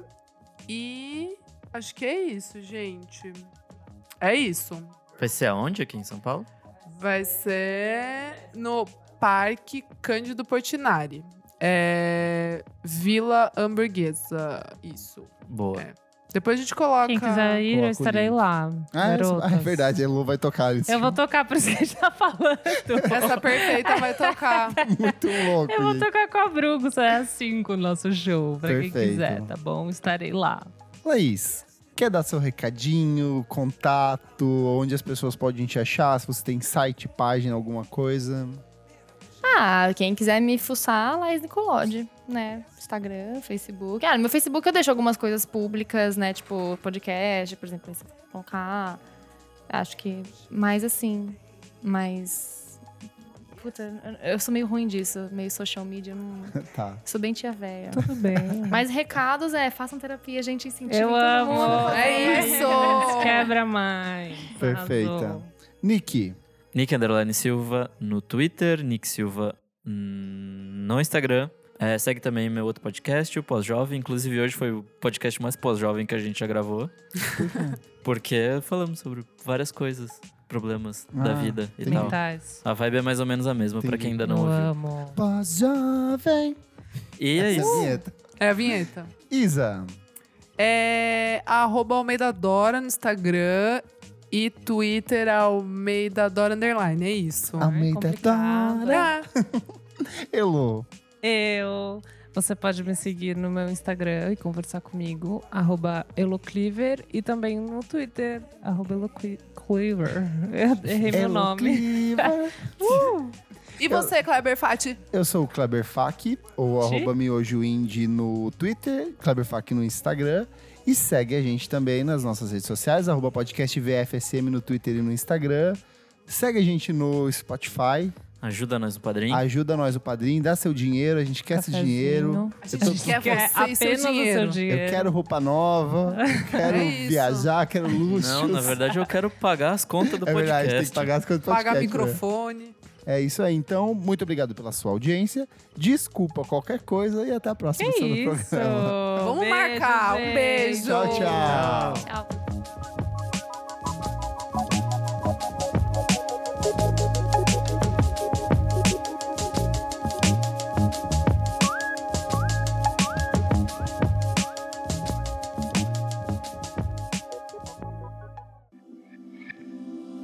Esse podcast foi editado por Nick Silva.